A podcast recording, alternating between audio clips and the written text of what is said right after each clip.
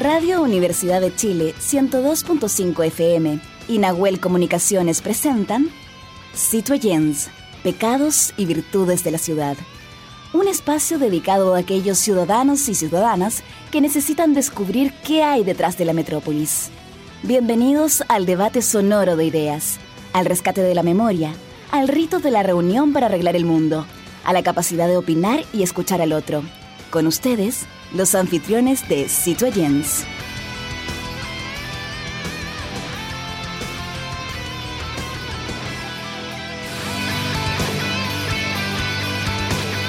En la Plaza de Abasto todo puede suceder, porque es un lugar de encuentro con las ideas, los mundos y los personajes de la ciudad. Buenas noches, queridas amigos y amigas. Le damos la bienvenida a este Osito y Live, Pecados y Virtudes de la Ciudad, en la 102.5 FM, la radio que piensa. Eh, queremos agradecer a nuestro equipo que hace posible que semana a semana puedan escuchar y ver todos nuestros programas. Producción general, Fabiola Mancilla, producción digital, Matías Carrera, investigación, Igor Lepe, diseño, Ángeles Potorno, sonidos, Camila González y producción periodística, Nosmeli Rodríguez. Así que un abrazo a todos. ¡Ah! Y mi querido amigo Jaime Lepe, que está desde Valdivia, como siempre, aquí semana a semana junto a nosotros. ¿Cómo está Jaime? Muy bien, un gusto saludarlos desde acá de la región de los ríos. Muy, muy feliz de conectarme una vez más con ustedes. Sí, pues así que estamos acá en nuestra Plaza de Abasto, lugar de conversación de temáticas ciudadanas. Y vamos a hablar de un tema que súper contingente, porque está claro todo lo que está pasando en este país. Y la pregunta es, ¿Chile un país polarizado? Jaime? ¿Qué crees tú? Eh, yo creo que sí. Y cada vez más eh, ahí eh, pareciera ser que las orillas del río no llegan a un a un acuerdo, digamos. Sí. Así que, pero vamos a conversar justamente con los especialistas que han investigado este tema. Sí, pues y entender que la palabra polarizado o polarización tiene que ver con la distancia entre la percepción y la realidad, ¿ah? entre lo que las personas de izquierdas creen que piensan de la derecha y lo que realmente piensan las personas de derecha en relación a los de izquierda. Entonces, es un tema que vamos a profundizar con quienes hicieron un estudio bastante interesante. Pero para poner en contexto, eh, tras el estallido social nos dimos cuenta que no somos un país que somos un país dividido. El rechazo con amor es el fiel reflejo de ello. La capital piensa una cosa y el resto del país otra. Hay quienes que pensaban que Chile era un país más cercano a la izquierda, pero nos dimos cuenta que no era así. El chileno cuando le meten la mano al bolsillo reclama. Eh, es como, no sé si escuchaste las últimas declaraciones que hizo Paulsen, que la, la dictadura del individualismo es como es como que nos llama, nos deja pensando, ¿ah? Porque desconfiamos del otro, porque piensa distinto a mí y nos alejamos claramente de, de nuestros cercanos, solamente por pensar distinto, Jaime. Exacto, o sea, creemos y pensamos que eh, cómo podemos vivir en un, en un mejor país y cómo lo, cómo lo logramos, qué diferencia, ¿no es cierto?, eh, de quienes creen en el crecimiento con sustentabilidad respecto a los derechos humanos. Bueno, hay muchos temas ahí polémicos, valóricos, sobre todo.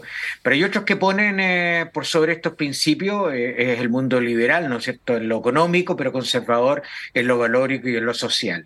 Ahora, ¿Solo se respetan los derechos humanos de su entorno? Esa es una de las preguntas. ¿Qué tan distintos somos? ¿Qué tan mm. diferente pensamos?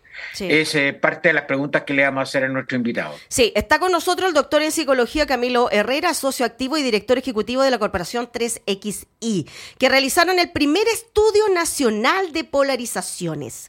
¿Cómo está, un gusto tenerlo acá con nosotros. El gusto es mío, un placer estar aquí conversando con ustedes. Gracias por la invitación. ¿Te puedo tutear? Porque más o menos tenemos, somos de la misma generación, entonces tratarlo de usted es como medio raro. Ah, eh, eh, ahí hay algo que me estuvimos revisando el estudio junto con Jaime y eh, en este estudio se encontraron o qué hay más yo me di cuenta como que la idea era buscar si la diferencia estaban en los prejuicios o la diferencia estaban en las maneras de pensar. ¿Qué fue lo primero con lo que se encontraron cuando empezaron a hacer este estudio? O sea, lo primero es entender que la polarización es una distancia, nos habla de qué tan distanciados estamos. En la medida que, la, que, nosotros nos empezamos a distanciar en ese eje, en algún eje, por ejemplo, izquierda y derecha, y nos vamos yendo hacia los extremos, decimos nos estamos polarizando. Mm. En la medida que en esa distancia se empieza a reducir, decimos nos estamos encontrando. Entonces, lo primero que nos preguntamos nosotros era cuáles son los temas que nos polarizan a los chilenos entre en este eje izquierda y derecha, y por lo tanto descubrimos que hay algunos temas que nos polarizan más que otros. Lo segundo dijimos, ok, ¿será solamente entre izquierda y derecha? ¿Qué pasa con otros clivajes? ¿Qué pasa regiones Santiago? ¿Qué pasa pueblos originarios eh, con personas que no son de pueblos originarios? Chilenos versus migrantes. Empezamos a entender otros clivajes. Y lo tercero, que fue donde yo creo que este estudio ya hace un, aporte bien sustantivo, es que nos metimos en los factores subyacentes en la polarización. Porque una cosa es que tengamos brechas de opinión, mm. pero normalmente lo que nos, nos, muestra la evidencia es que las brechas de percepción, los prejuicios, son mucho más grandes que la opinión. De repente creemos que estamos más divididos de lo que estamos, pero es porque tenemos caricaturas construidos unos sobre otros que, y actuamos al final. Yo cuando me relaciono contigo, mm. si no te conozco, si no tengo el espacio de encontrarme contigo, voy a actuar en base al imaginario que me mm. construya de ti. Y eso quisimos medirlo, con el fin de poder mm. hacer un aporte al país y ir año tras año. Este es un estudio que tiene vocación de línea base y por lo tanto una vez al año vamos a estar diciendo cómo vamos con la polarización. Tan necesario hoy día, ¿ah? que Chile realmente tiene una división y una polarización tremenda. Jaime.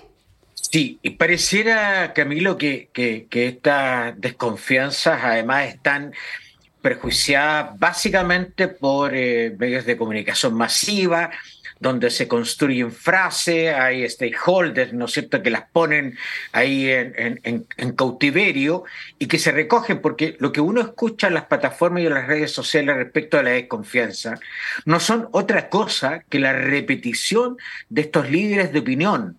Y pareciera que hemos perdido incluso en esta desconfianza la creatividad y el pensamiento crítico. Es decir, bueno, mirarlo desde mí y no desde lo que dice el otro, por más importante que sea esa opinión.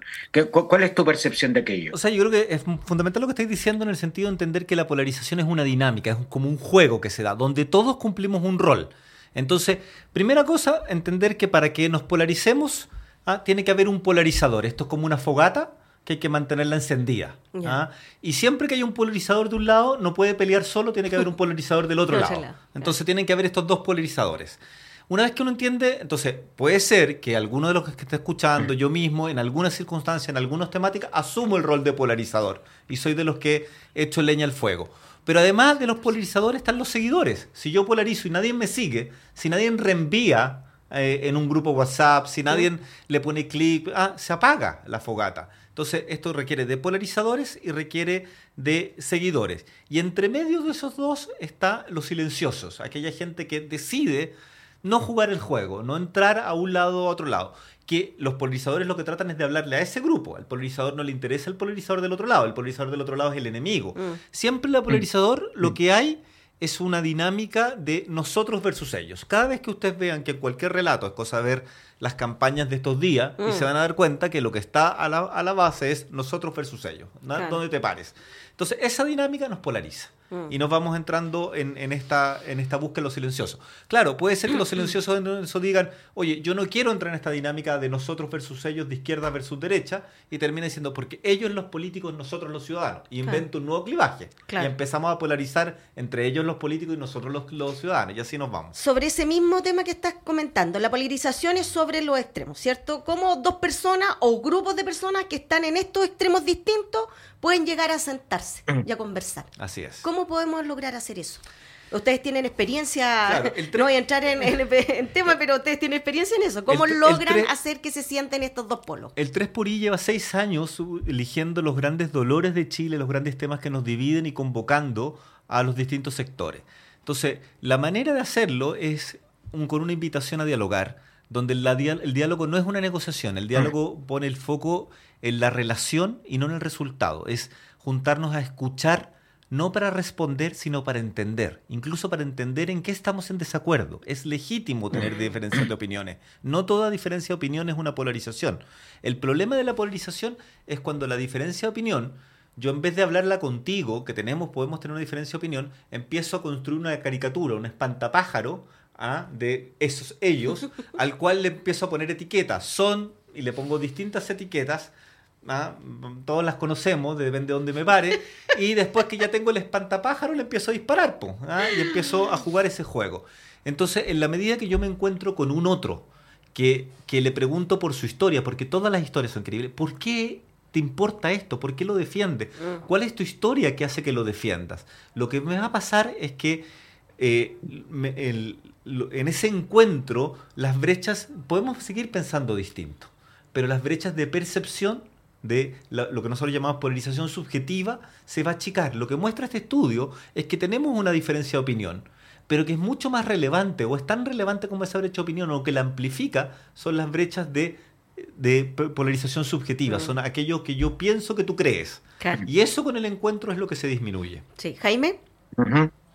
Sí, eh, eh, cuando hizo la pregunta, Verónica usó un concepto y cuando tú le respondiste usaste otro concepto, un concepto que, que, da nuestra experiencia anterior, Camilo, tú me vas a comprender muy bien, que es, ¿nos sentamos a dialogar o nos sentamos a conversar?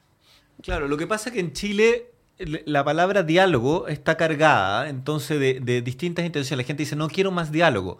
Y la gente lo que está diciendo, o, o este diálogo no lleva a ninguna parte, es que lo que pasa es que son distintas conversaciones. Aquí el Centro Nansen nos ha enseñado estas distinciones, son muy útiles. Distinguir de negociación, de mediación y de diálogo. El diálogo tiene sentido porque lo que yo busco es construir una relación. Antes de una negociación se requiere un buen diálogo y después de una negociación se requiere 10 diálogos, pero no, es lo mismo. Por ejemplo, cuando yo invito a alguien a un encuentro 3 por I, yo le digo, me dice, ya, pero Camila, ¿nos vamos a juntar para qué? Entonces yo le digo, para encontrarnos. Me dicen, pero encontrarnos, ¿pero para qué? Para encontrarnos. Hagamos del encuentro una acción en sí misma, no tiene que haber un para qué. Mm. Cuando yo pongo un para qué, los que llegan a la mesa, cada quien llega con su agenda. Y si cada uno llega con su agenda, ya no te escuché porque estoy Mm. preocupado de que llegue mi agenda. Claro. Entonces, lo otro, si yo estoy dialogando contigo y tú estás con tu hablándole a un, a un ser que es tu tribu a través de un celular, no te estoy hablando, te estoy ocupando para hablarle, para que mi tribu se dé cuenta de lo que yo te estoy diciendo. Pero no estoy con una verdadera vocación de encuentro, no estoy con una verdadera vocación de diálogo, de entender para comprender. Mm. Entonces, las negociaciones son sumamente necesarias, son importantes, hay procesos que los tienen, pero nosotros consideramos que hay un, hay un, una construcción de confianzas y de un espacio que permita unas buenas negociaciones requiere de un ánimo societario, de un ánimo de una construcción Y futura. se requiere no, no llegar con prejuicios, ¿ah? porque está claro que hay que eliminarse el prejuicio para poder llegar y sentarse y conversar, porque si estamos con prejuicios previos, imposible que logremos poder eh, sentarnos a conversar. Oye, me, me quiero eh, ir directamente al, a este estudio porque me quiero detener en, la- en el punto uno, que es bastante eh, fuerte, no sé si tú lo, lo estuviste mirando, Jaime, también, en que dice, comillas, dice... Mira, comillas, y esto claramente genera debate, el gobierno militar no priorizó los derechos humanos, pero lo importante es que hubo orden y desarrollo económico. Eh, es la primera pregunta que se hizo en el estudio, ¿ya? Eh, claramente genera discusión, porque primero me habla de un gobierno militar que para otro es dictadura, y segundo lo está justificando con la palabra, pero lo importante es que se generó esto otro. Claramente que esto me va a generar una discusión. ¿Cómo lograron, cómo lograron con las personas que participaron en esto, que lograran conversar y no discutir sobre esto? No, este es un estudio, este es un estudio que está hecho con una encuesta panel, o sea, cada ciudadano se identificaba frente a un panel, se definía si él era de izquierda o de derecha. Tiene 35 frases hechas como una que tú leíste, son todas generan distintas reacciones.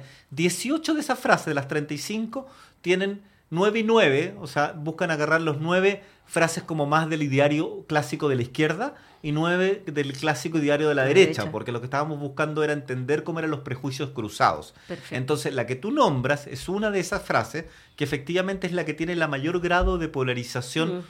De opinión. O sea, Claro. efectivamente, aquí, ante esa frase, el 10 solo el 16% de la gente que se autoidentifica de izquierda está de acuerdo con esa frase.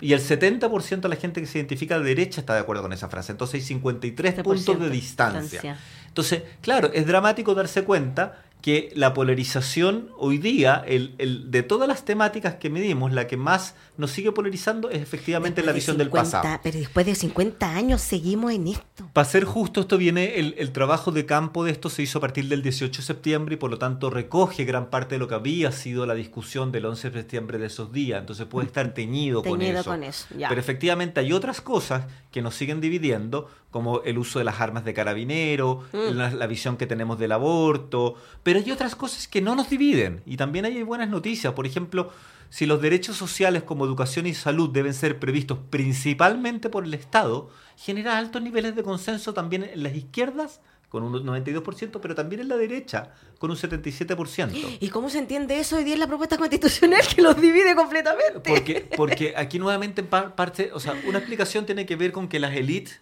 que están discutiendo los voceros de esta, estos son ciudadanos que se mm. identifican de izquierda, no son los líderes de izquierda mm. ¿ah? o de derecha, tiene que ver con eso.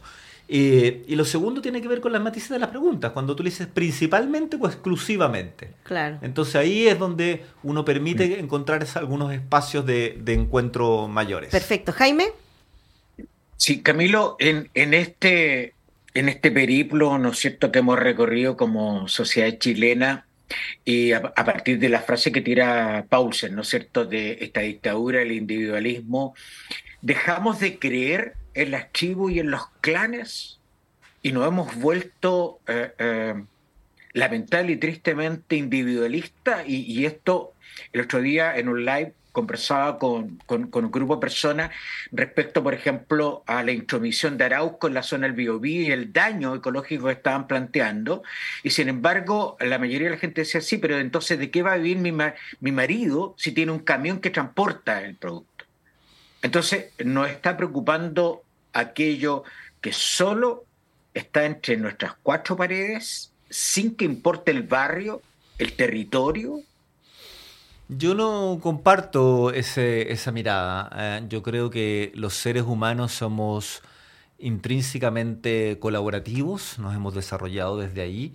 Eh, obviamente vivimos en un contexto social donde por distintas cosas hemos ido polarizando, nos hemos ido comprando estos relatos, mm. donde unos versus ellos, nosotros los que somos pro eh, sustentabilidad, ellos que son pro extractivismo, ¿te fijas? Ahí tenemos un mm. relato eh, de, clásico de polarización. ¿ah? Y, uno lo podría, nosotros los que estamos por el desarrollo, ustedes que están por la permisología, mm. puesto en otro lenguaje, ¿te fijas? Entonces todos esos relatos lo que hacen es que nos polarizan. Y cuando nos polarizan lo que pasa, Jaime, es que desaparecen todos los matices. Y se convierte en una conversación de blanco y negro donde lo relevante, donde somos capturados emocionalmente.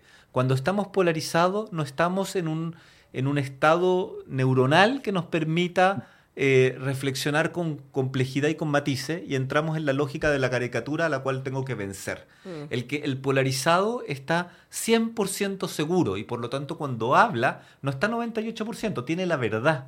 Y como tiene la verdad, no se abre la posibilidad de que haya matices. ¿ah? Entonces, Pero Camilo, Perdona, ¿y, ¿y, qué importancia entonces tendría, según lo que tú estás señalando, el lenguaje inclusivo en esta discusión o en esta desconfianza? El lenguaje inclusivo, de hecho, es una, es una de las cosas que también polariza, lo medimos en la encuesta. Sí, eh, dice que el lenguaje inclusivo es una exageración basada en una ideología. Hay un 33% de diferencia entre derechas e izquierdas. Eh, exactamente. Entonces, y, después cuando lo lleváis a polarización subjetiva, muestra también que se amplifica aún todavía esa, esa diferencia. Entonces, claro, los, los, lenguajes son maneras de... Si está bien que tengamos diferentes opiniones y yo encuentro legítimo que, que hayan grupos de personas que a través del lenguaje quieren hacer modificaciones sociales como a través de cualquier otra cosa. Si el punto es por qué yo tengo que considerarlo como nosotros versus ellos, en vez de decir tenemos un punto de vista distinto, veamos que, cómo podemos colaborar a pesar de tener puntos de vista distintos. Entonces ese ánimo es el que me interesa conversar, el, ánimo de cómo instalamos un debate eh, que, que, no tiene que ver con negar la posición del otro, pero que tiene que ver con asumir que podemos tener posiciones distintas. Yo creo que una de las cosas relevantes es que renunciamos a tener la razón. Desde que se inventó la razón, la gente quiere tenerla. Y si la tenés tú, Jaime, no la tengo yo. Y ahí nos peleamos. hay, algo que ahí justamente es como es como dar vuelta eh, en, el mismo, como vuelta así, en una rotonda, porque finalmente somos seres sociales. Y los seres sociales necesitamos vivir y coexistir con otros seres. Pero los prejuicios y, quienes nos generan los prejuicios fue nuestra forma de vida, nuestra forma de comportamiento, el, el contenido que se nos va adquiriendo como persona, mm. pero siempre estamos prejuzgando al otro. Entonces, por eso te digo que, pucha, sería entretenido y que sería genial en que nos pudiéramos sentar sin este prejuicio ¿cierto? Sin mirar al otro como, como alguien extremista, que cuando estabas mencionando tú justamente ese tema, me, y yo me reí, y fue justamente porque la, la, el, la forma, la caricatura, del cuando dicen que eres comunista, te tiran unos, unas guaguitas, él come guagua, Ah, que, que es como el típico, ah, que el, comunista es come guagua. Entonces, como tú decís, ¿cómo voy a sentar con este come guagua? Entonces, ¿de qué manera, como para ir así cerrando, invita este estudio a que la sociedad abra las posibilidades de saber escuchar al otro. Mira, un ejemplo concreto para, para poder graficarlo a propósito del debate estos días. Por ejemplo, hay una pregunta que dice, ¿el aborto debe volver a ser prohibido? Es decir, no debe permitirse bajo ninguna causal. O sea, la eliminación de las tres causales. Las personas de izquierda, un 13% está de acuerdo con esa frase, solo un 13%. Las personas de derecha, un 44% está de acuerdo con esa frase. Ambos son minoría. O sea, mayoritariamente, por lo tanto, nadie quiere que vuelvan las, tres, las tres, causales. Sin embargo, cuando yo le pregunto a las personas de izquierda, les, los invito, digo, les hago un acto especulativo, les pido, oye, ante esta frase, el aborto debe volver a ser prohibido, eh, ¿qué crees tú que creen las personas de derecha? Y, y, ahí las personas de izquierda creen que el 75% de la gente de derecha estaría de acuerdo con esa frase. O sea, no solamente hay 31 puntos de brecha de opinión, sino que súmale otros 31 puntos, que es entre 44 y 75, que es brecha de prejuicio. Claro. Entonces, tú puedes mirar este estudio como un espejo, y la invitación a los, a los oyentes es que lo miren como un espejo, que vayan allá no para ver si la izquierda es más prejuiciosa que la derecha, la derecha más prejuiciosa, y que ocupemos el estudio para polarizar. No, ocupemos el estudio para mirarnos como un espejo. Si no te gusta cómo saliste tú en el espejo, pucha, ya no puedo hacerle yo ¿Ah?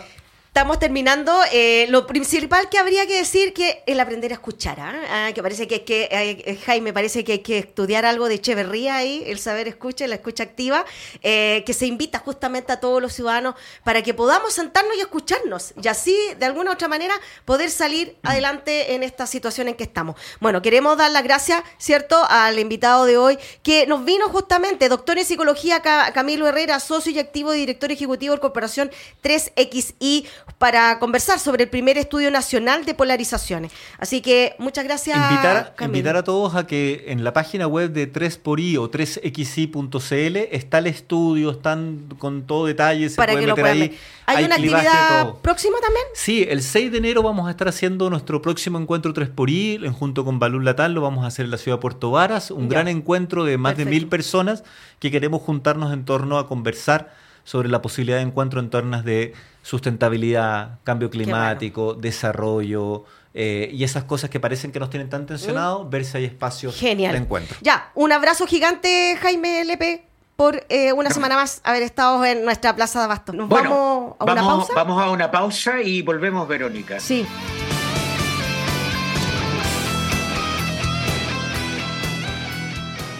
Muy buenas tardes amigas y amigos a esta nueva edición del Big Bang de la ciudad. Eh, mi nombre es Matías Carrera y presentar por supuesto antes que todo a mi querida compañera Fabiola Mancilla que nos está acompañando en este momento. ¿Cómo estás Fabi? Bien, bien, aquí volviendo a las pistas. Volviendo a las pistas con todo, si no, ¿para qué? Sí, volviendo a las pistas, pero ya de fin de año, con todo lo que eso conlleva, pero aquí estamos. Muy felices también porque tenemos una tremenda invitada. Oye, agradecer por supuesto a Radio Universidad de Chile, la 102.5 FM, que hace posible esta transmisión y por supuesto también recordarle a la gente que nos puede ver a través de nuestras redes sociales. ¿En dónde, Fabi? En Osito Jens Live, en Conexión Patrimonial y, ay, pues, en nuestro canal de YouTube. Claro, por supuesto, Facebook Live, YouTube, eh, Spotify e Instagram. Y bueno, acabábamos de escuchar un tema de Gata Jazz. Gata Jazz es el nombre artístico de Yasmín Broughton Aguilera, cantautora de 27 años, chilena, que lanzó su primer disco, El Volcán, el 23 de junio en el Centro Cultural España. Un EP que relata dramas y muestra el amor propio de esta artista. En entrevista con nuestro diario electrónico de chile.cl declaró lo siguiente, fueron escritas para desahogarme, básicamente el volcán soy yo. Me guardé cosas, exploté y salieron estas canciones. En planes es la rabia de no entender qué fue lo que sucedió. En sola las ganas de decir adiós y quererme más. En lava el extrañar los buenos momentos y en maleza vivenciar el dolor del mismo amor. Wow, ¿Cómo ya quedaste? con esto. Qué dramática. Wow. En sus letras utiliza mucha poesía y lírica. En lo que respecta a la música juega con diferentes géneros, texturas y atmósferas que hacen de su trabajo melodías para reflexionar. Pop alternativo, folk, el rock, el soul y la balada. Pop y algo de trap, o sea, wow, un tremendo abanico. Son los estilos que utiliza en cada propuesta. Exacto. Eh. Bienvenida, Yasmin, bienvenida, Jazz. Tremenda presentación, muy feliz de estar acá, agradecida. Qué bueno. Qué bueno. Espero que te sientas cómoda y vamos a iniciar. Eh, el estilo de música que ocupas, eh, o primero que todo, ¿desde dónde te inspira, de dónde nace todo este abanico musical que, que has reflejado en tus canciones? Bueno, primero las canciones parten en, en guitarra acústica, en la pieza, como que todo parte desde, desde ahí como de- del votar, por eso el, el EP habla mucho de- del desahogo, pero después lo produje junto a Wally Lara, que tiene un bagaje produciendo que es muy extenso, y eso hizo que pudiéramos como ir profundizando en las canciones de manera que quizás a mí tampoco se me habrían ocurrido tanto, eso es lo maravilloso de la producción. Y ahí empezamos a ver que habían ciertas cosas que nos gustaban, como claro, mi voz es pop, igual al mismo tiempo suena un poquito soul a veces. Entonces empezamos como a profundizar en cómo podíamos eh, llegar a un mensaje más, más entretenido y ahí apareció, no sé, po, un break de trap, de trap en, en Sola, que es algo que yo jamás pensé que iba a cantar un poco de trap. Entonces hago como algo parecido y muy entretenido. Y también eh, hay otra que es como folk, pero después se transforma como en rock, como con distorsión, guitarras al revés, como cosas así que se logran gracias a, a la producción y que también nos fuimos entendiendo harto porque nos caemos muy bien.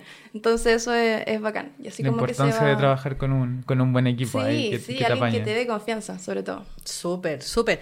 Bueno, y eh, 27 años, po. ¿Cómo, cómo hay tanto dentro de, de- de ese- de esa vivencia, de eso, de eso tan intenso, verdad? Bueno, nunca deja de ser adolescente, parece. Por supuesto. No, pues si yo soy, como dicen ahora, transedad. Yo tengo como. me quedé en los. 28. 37. Ah. Escribiste mucho en pandemia. Sí.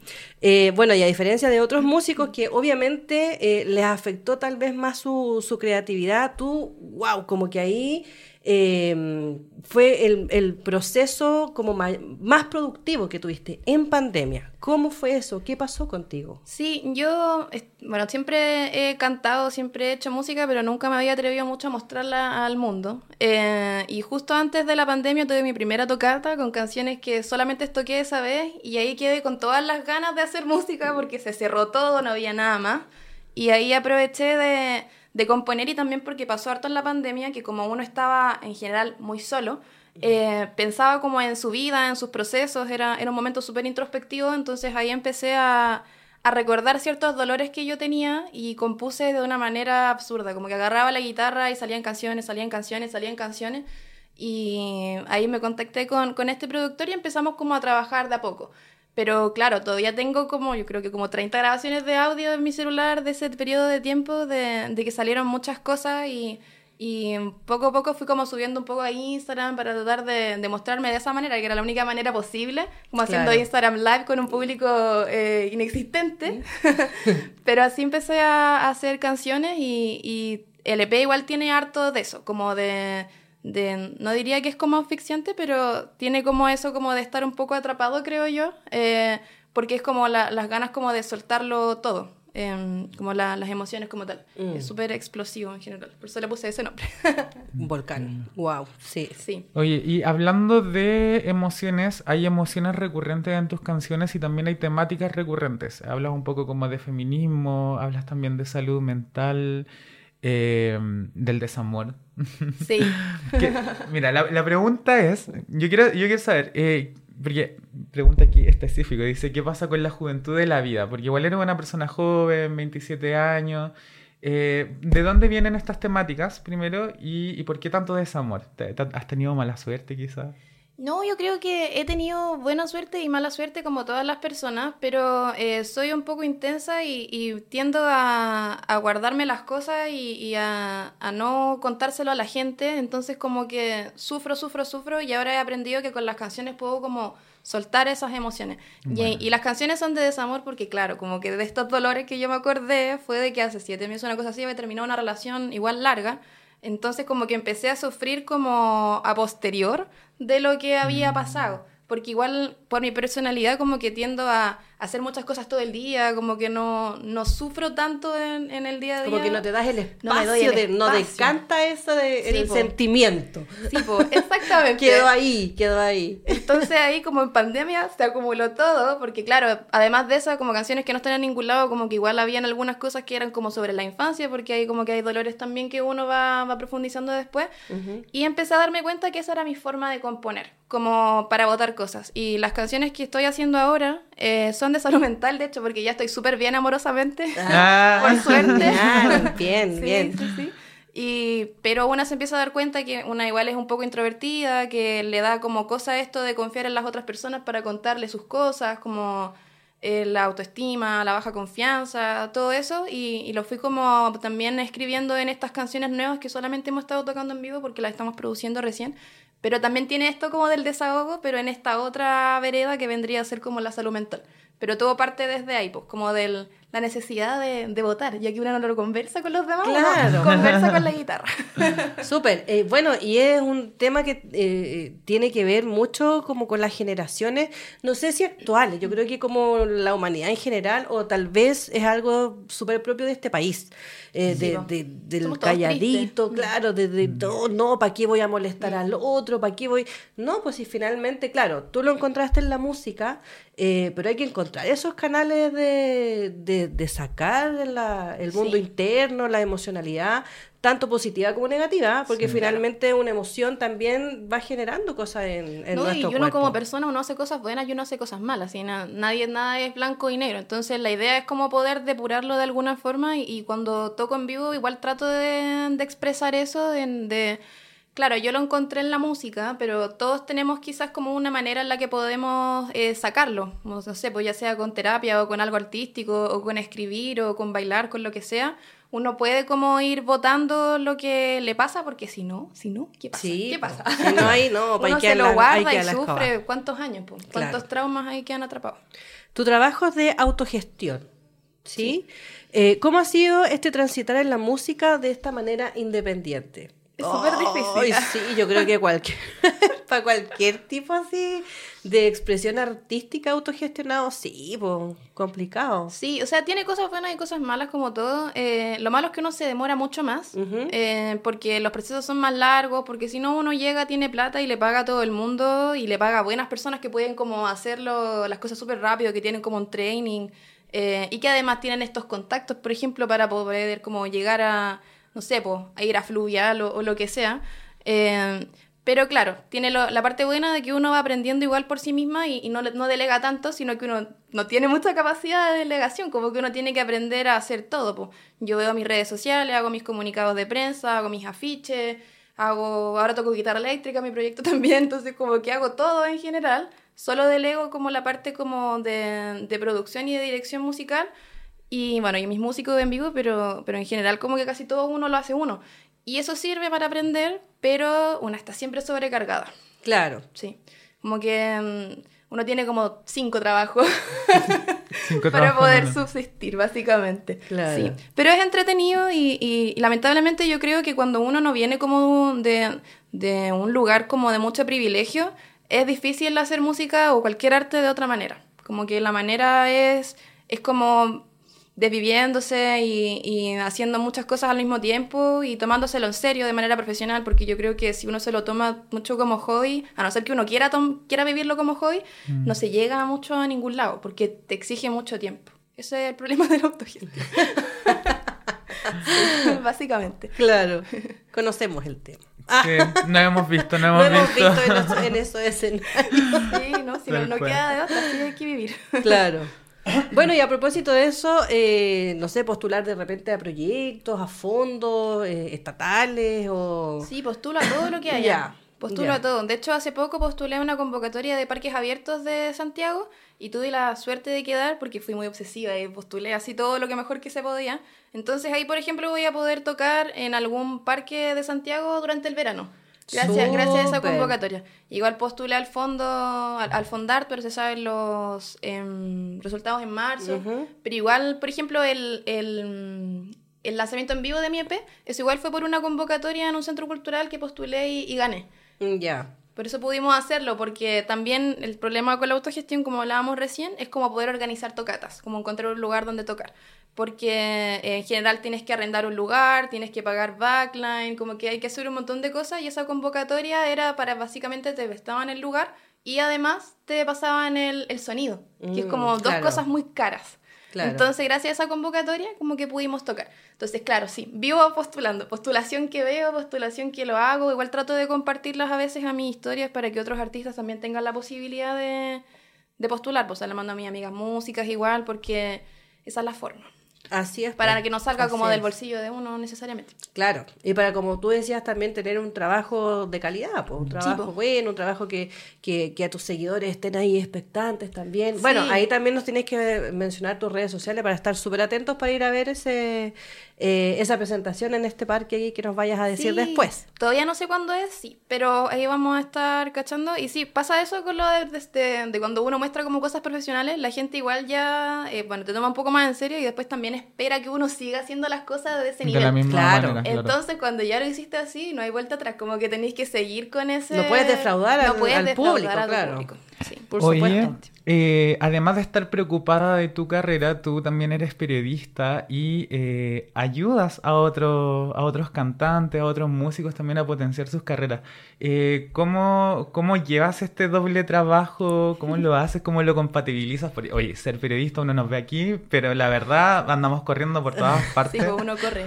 Sí, de, eso se trata. Cuéntame un poquito. Bueno, sobrecargado, corriendo en esta vida. Sí, o sea, encuentro que lo, lo más bacán que yo hago eh, prensa y, y gestión de prensa a artistas y bandas independientes en general. Trabajo en, en dos agencias. Eh, entonces ellos de repente necesitan apoyo y me contratan a mí o hay veces que algunos artistas que hayan trabajado conmigo me hablan directo a mí y yo ahí trabajo con ellos. Y con eso me dedico como a escribir este comunicado, a mover su música. Bueno, aquí tú también me ayudaste mucho a, a que canciones de otros artistas sonaran aquí eh, FM. Eh, yo muy agradecida. Y, y eso sirve mucho, eh, para mí al menos, como para conocer hartos proyectos. Como que cuando yo empecé a hacer música, eh, pensaba que existían, no sé, los tres, Francisca Valenzuela, como puros artistas conocidos. Después empecé a hacer música yo y empecé a cachar que había muchísimos proyectos. Y ahora que estoy trabajando de periodista me doy cuenta que hay aún más, muchísimos más. Entonces eso me ha servido para poder como conocer otros proyectos, como conocer... em, que de verdad hay muchos, eh, mover su música, como sus influencias, como hacer redes también. Entonces, claro, tiene esta parte como de, de que tengo muchos trabajos, como que ando en la micro así con el celular y como con susto que me lo roben, pero igual tengo que seguir trabajando. Claro.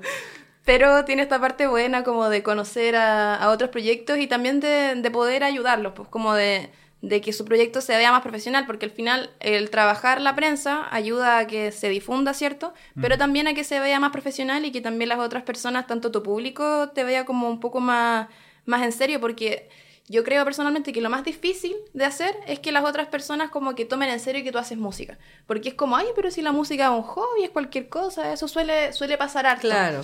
Entonces, este tipo de cosas hace como, oye, mira, apareciste en tal radio, y es como, buena, qué bacán por ti, me siento orgulloso. Y ese tipo de cosas son las que se, se valoran cuando uno lo, cuando uno vive como esa instancia de prensa y cuando uno ayuda a esas instancias de prensa. Oye, y aprovechando este trabajo justamente colaborativo, ¿hay alguna colaboración que se venga por ahí? ¿Hay algún trabajo pensado, proyectado? Estamos viendo con una banda que ellos me invitaron a hacer una colaboración, pero todavía no lo hemos podido lograr porque tengo los horarios muy acotados, como que me ha costado mucho decir como voy, voy para allá. Pero sí, se llaman Costa Mora, ellos igual hacen, van a tocar pronto en el Bar El Clan, si no me equivoco, y también hacen como indie pop, son son súper buenas sus canciones. Como que ahí sería bacán que salga, que salga algo. Los vamos a anotar ahí entonces. Sí, ahí también nos vas a dar todas esas eh, detalles y todo súper importante. Bueno, a nosotros también nos sirve mucho eh, mostrar justamente estos, estos nuevos talentos porque, como dices tú, es importante y ayuda a que también le den más seriedad a, a su propio trabajo, eh, sus mismos seguidores y es, es un, es un plus también. Claro. también. Bueno, y al parecer no te encierras a ningún solo estilo de, de música, sino que estás ahí muy abierta a experimentarlo todo. y eso es entretenido también, porque antes, claro, era así como una banda de rock, una, o un cantante de baladas, o de un eh, estilo eh, en particular. Ahora, claro, se da a lo mejor como esa dinámica de que en realidad el artista, el grupo, el solista, eh, se atreve a experimentar más y el público también no está, no es tan, eh, no está tan clasificado a lo mejor. Y entonces también te, te da esa posibilidad de llegar a distintos públicos Sí, o sea, eh, yo creo que, que nuestra generación igual se caracteriza un poco por tanto generación de músicos como generación de oyentes por escuchar de todo, literalmente de todo lo que pueda existir, como música francesa o no sé, cualquier, realmente de todo, eh, y también eh, por mezclar harto. Como que ahora pasa harto eso, como mencionabas tú, como de, no sé, pues uno toca rock, pero al mismo tiempo igual lo puede mezclar con soul o, o lo que sea. No hay como mucho, eh, mucho miedo de, de experimentar. Y específicamente en mi proyecto es muy así. Como que, por ejemplo, LP es como meramente pop, pero pasa igual por esta, estas como mm, eh, distintos géneros. Pero las canciones que estoy haciendo ahora son más rockeras todavía, como que tienen harto de noise, como que no sé ya, como que ya de verdad mandé todo a cualquier lado y dije voy a hacer lo que quiera. Y eso se nota mucho en las presentaciones en vivo porque pasa como de una cuestión que suena súper densa a sola, que es como un electropop muy pop y muy radial. Entonces, em, vamos así. Y a mí igual a veces me asusta un poco porque claramente no a todos les van a gustar todas las canciones, pero igual eh, permite como abrir más público. Claro. yo creo, eso sí, que es súper importante tener un público objetivo porque esa es la mejor manera de, de ir avanzando. Pero también eh, es bueno como abrir las puertas a que otras personas puedan, puedan escuchar tus, tus canciones. Por ejemplo, a mí me pasa que, que Sola es como muy feminista y muy pop feminista, entonces siento que es como muy para mujeres y las canciones que tengo ahora son como que generalmente le gustan más a los hombres, entonces como que ahí se genera como esa mixtura de un público igual como un poco más, más amplio. Claro. Más variado, se abre un poco el, abanico. sí. Eh, oye, tú eres de Santiago, pero tienes una relación importante con Concepción. Quiero que me cuentes un poquito de eso, de, la, de la cuna de la música. Yo amo mucho Conce, lo tengo en mi corazón. De hecho, ayer llegué de Conce eh, y nosotros con, con Ariel González, que es director musical y productor de mis nuevas canciones y además es mi pareja, eh, fuimos a bebernos a Conce durante un año y medio para probar vida, para probar suerte y nos gustó mucho. Nos tuvimos que devolver por temas económicos nomás porque es muy difícil mantener como una casa y además pagar todo lo que se paga en música y bla, bla. Entonces tuvimos que devolvernos a Santiago. Pero allá armamos como el proyecto en su formato banda, porque antes yo tocaba sola o tocaba con él, que él es tecladista, y ahora allá armamos como con guitarra eléctrica, batería, bajo, todo, y pudimos como ir tocando en distintos lugares de, de Conce. Eh, partimos sin conocer a nadie y, y ahora como que vamos a tocar allá y la gente nos va a ver y, es todo, todo muy bonito, como todo muy, muy familiar. Como muy- de verdad muy bonito, como que el, el viernes fuimos a tocar allá a la esquina rosada y fueron como puros amigos nuestros y como que ay, yo casi me puse a llorar. y el, do- el sábado fuimos a tocar a Chihuayante, como a un festival ambiental y también casi me puse a llorar porque ahí no nos conocía nadie, a diferencia de la fecha anterior. Y, mm, y nos mir- veía gente como desde la calle, a lo lejos, mirando el show porque le gustaba cómo sonaba. po. Y habían unas niñas como saltando, después una niña se me acercó y me dijo, toma, te hice un dibujo. Ah, Como todo, todo muy, todo muy lindo, todo muy lindo. Entonces, como que siento que, que eso no lo he vivido aquí todavía. Ojalá vivirlo, pero es algo que he vivido en Conce y, y cada vez que voy para allá como que vuelvo muy feliz. Así que de verdad le quiero, quiero mucho. perfecto. Qué bien. Hoy estaba viendo en uno de, tu, de tus videoclips que habías grabado un video en el metro.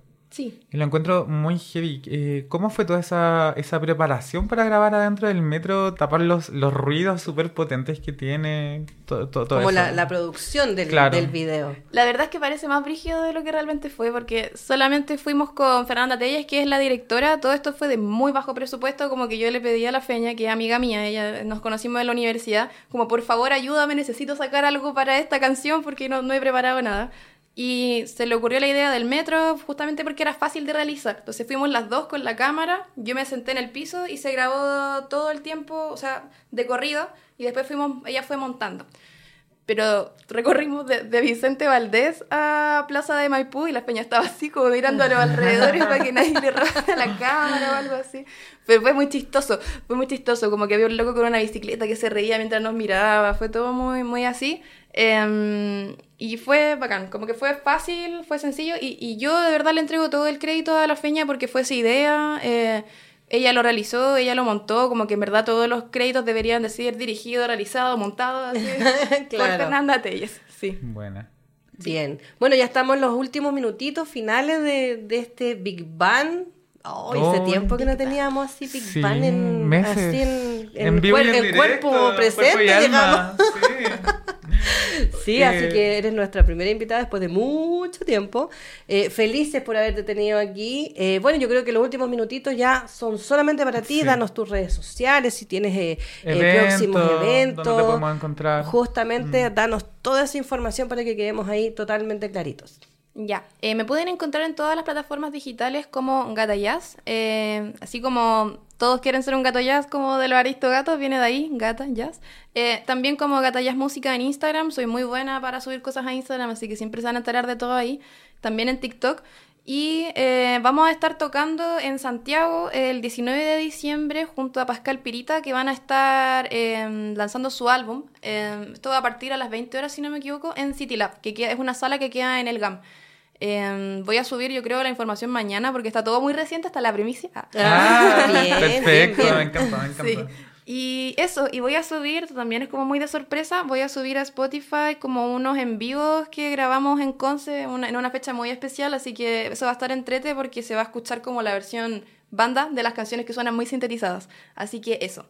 Y muchas gracias por la invitación, estoy muy feliz de haber estado aquí. Gracias a ti por haberte dado el tiempo. Y bueno, nos veremos en otro, en otro Big Bang de la ciudad. Yo me despido por mi parte. Eh, soy Fabiola Mancilla. Bueno, aquí también, pues hacemos de todo. Productora general del, del programa Conexión y ahora acompañándolos ahí muy feliz eh, y muy humildemente también para poder eh, que tu música crezca y que tengas muchos seguidores y mucho éxito y muchas presentaciones. Muchas Así que muchas, muchas gracias, eh, amigo mío, Matías. Agradecerte también por haber estado presente, por acompañarnos durante todo este año, Sí, francamente. sí, sí. Eh, y decirle a la gente, obviamente, que visite tus redes sociales en Gata Jazz Música, ¿cierto? Justamente para ver los próximos eventos donde vas a estar, para ver qué va a pasar en el verano con estas tocatas en los parques también, ahí para que la gente ponga atención. Sí. Y por nuestra parte, yo me despido, Matías Carrera, por acá. Nos vemos en un próximo Big Bang de la ciudad. No se olvide, no se olvide que nos puede escuchar a través de la 102.5 FM por Radio Universidad de Chile y también a través de todas nuestras redes sociales en Instagram, Spotify, Facebook Live y YouTube. Eso, nos vemos en una nueva edición. Hasta luego. Nos vemos. Chao, chao, chao.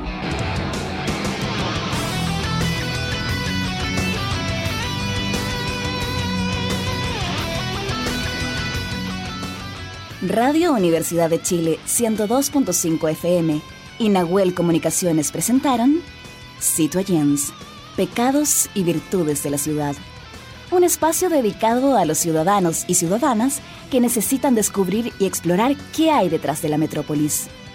Nos volveremos a encontrar la próxima semana en algún lugar de la ciudad.